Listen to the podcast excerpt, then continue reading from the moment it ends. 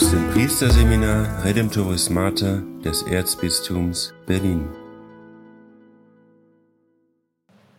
In jener Zeit sprach Jesus zu seinen Jüngern, Denkt nicht, ich sei gekommen, um das Gesetz und die Propheten aufzuheben. Ich bin nicht gekommen, um aufzuheben, sondern um zu erfüllen. Amen, das sage ich euch, bis Himmel und Erde vergehen, wird auch nicht der kleinste Buchstabe des Gesetzes vergehen, bevor nicht alles geschehen ist. Wer auch nur eines von den kleinsten Geboten aufhebt und die Menschen entsprechend lehrt, der wird im Himmelreich der Kleinste sein.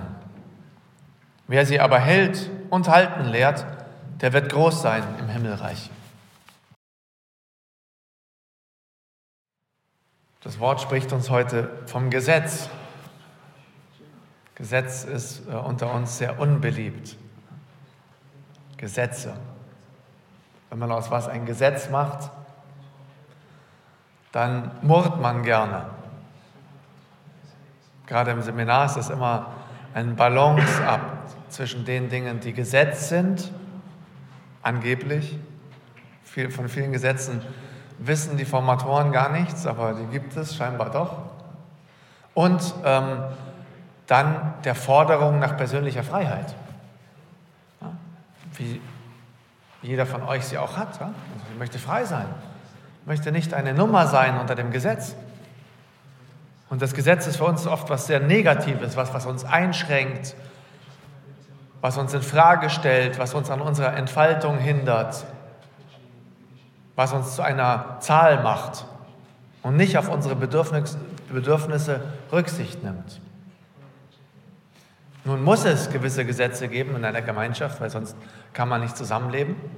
Aber jenseits dieser gemeinschaftlichen Gesetze geht es heute hier um das Gesetz Gottes. Und das Interessante ist, im Gegensatz zu unserer ähm, unmittelbaren Intuition, das Gesetz abzulehnen, ähm, hat die Heilige Schrift ein extrem positives Verhältnis zum Gesetz. Äh, die Psalmen, Psalm 119, euer Lieblingspsalm, weil er so schön lang ist, äh, redet die ganze Zeit nur vom Gesetz. Wie lieb ist mir deine Weisung. Das Gesetz ist das Allerliebste, das, was das Volk Israel auszeichnet.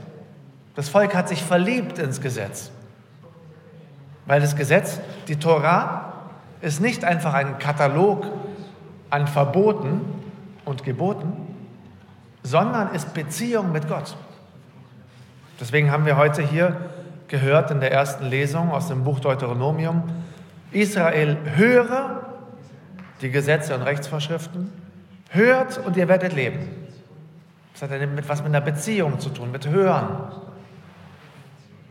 Ein Kapitel später im Buch Deuteronomium wird Gott die zehn Worte des Lebens dem Volk übergeben und wird das Ganze so einleiten, dass er sagt, ich habe euch aus Ägypten, aus der Sklaverei geholt und habe euch in die Freiheit gerufen. Deswegen gebe ich euch die zehn Worte. Das ist interessant, weil wir sagen, oh Gott, diese zehn Gebote ja, sind wieder Gebote, wieder was, was man machen muss, wieder was, was mich einschränkt. Und wir verstehen nicht, dass sie eigentlich Worte der Freiheit sind. Weil diese Gebote zu halten bedeutet frei zu sein. Frei zu sein Gott gegenüber und frei zu sein dem Nächsten gegenüber.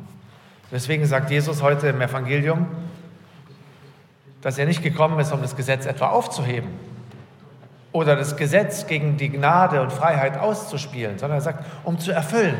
Weil die Erfüllung des Gesetzes ist Christus, ist die Liebe am Ende, wie Paulus sagen wird. Und das ist das, was wir jetzt feiern. Deswegen ähm, bitten wir den Herrn, auch in unserer Meditation darum, ein tiefes Verständnis zum Gesetz zu bekommen.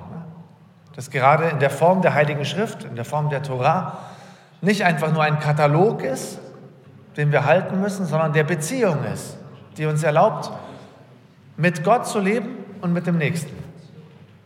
Und ähm, Christus lehrt uns das, er, der dieses Gesetz erfüllt hat, weil wie wir gestern schon gehört haben, das Einzige, was wir einander schulden, das einzige Gesetz, was es wirklich gibt, ist die Liebe. Amen.